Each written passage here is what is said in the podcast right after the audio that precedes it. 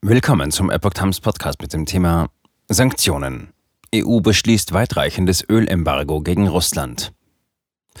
Ein Artikel von Epoch Times vom 31. Mai 2022. Das Ölembargo gegen Russland kommt, auf Druck Ungarns hin mit Einschränkungen. Bundeskanzler Scholz spricht dennoch von einschneidenden Sanktionen. Die EU-Staaten haben sich im Streit um das geplante Ölembargo gegen Russland auf einen Kompromiss verständigt.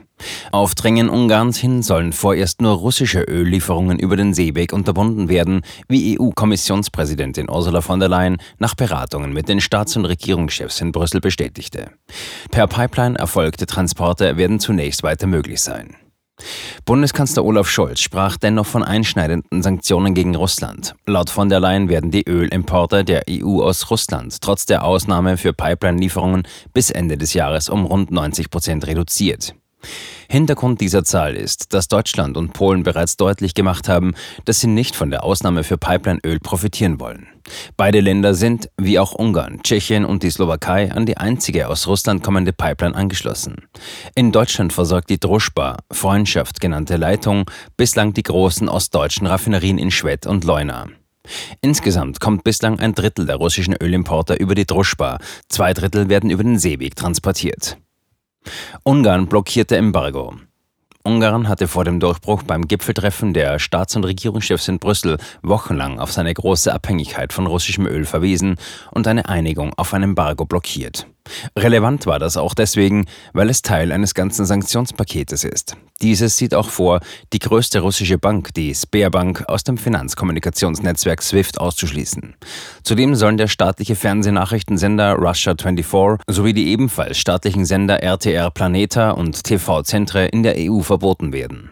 Nach der politischen Grundsatzeinigung auf das Paket beim Gipfel soll der förmliche Sanktionsbeschluss am Mittwoch auf den Weg gebracht werden. Er muss im schriftlichen Verfahren oder von einem Ministerrat getroffen werden.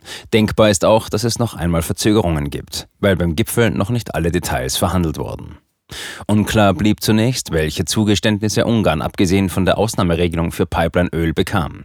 Der rechtsnationale Regierungschef Viktor Orban hatte Garantien für den Fall verlangt, dass zum Beispiel wegen eines Anschlags kein Pipeline-Öl mehr nach Ungarn geliefert werden kann.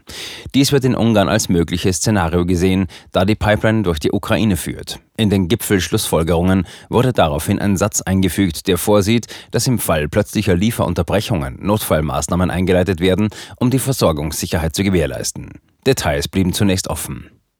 Zudem forderte Ungarn Finanzzusagen für den Umbau seiner Ölinfrastruktur. Die Kosten für die Umstellung von Raffinerieanlagen auf nicht russisches Öl bezifferte die Regierung in Budapest auf bis zu 550 Millionen Euro. Zudem müssten 200 Millionen investiert werden, um das Land künftig über eine Pipeline zu versorgen, die an der Adriaküste beginnt. Zelensky äußerte Unverständnis. Kurz vor der Einigung auf den Kompromiss hatte der ukrainische Präsident Volodymyr Zelensky sein Unverständnis über das zögerliche Vorgehen der EU beim neuen Sanktionspaket geäußert. Warum kann Russland mit dem Verkauf von Energie immer noch fast eine Milliarde Euro pro Tag verdienen? fragte Zelensky per Videoschalte. Nach Schätzungen der EU-Denkfabrik Brügel gaben EU-Staaten bis vor kurzem noch täglich etwa 450 Millionen Euro für Öl aus Russland aus. Hinzu kamen noch rund 400 Millionen Euro täglich für Gas. Der ursprüngliche Vorschlag der Kommission sah vor, wegen des Ukraine-Kriegs den Import von russischem Rohöl in sechs Monaten und den von Ölprodukten in acht Monaten komplett zu beenden. Lediglich Ungarn und die Slowakei sollten 20 Monate Zeit bekommen. Importbeschränkungen für Gas aus Russland wurden gar nicht erst vorgeschlagen, weil sie derzeit als nicht durchsetzbar gelten. Auch Deutschland lehnt ein Embargo ab, weil es noch immer stark von russischem Gas abhängig ist und bei einem zu schnellen Einfuhrstopp eine Wirtschaftskrise befürchtet. Weitere Milliarden Finanzhilfe.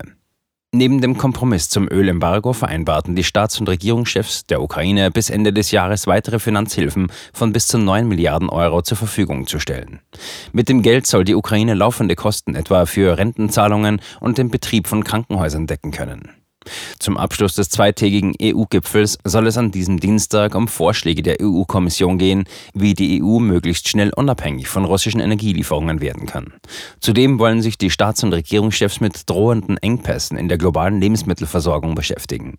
So warnen etwa die Vereinten Nationen, dass der Ukraine-Krieg Hungerprobleme auf der Welt weiter verschlimmern könnte.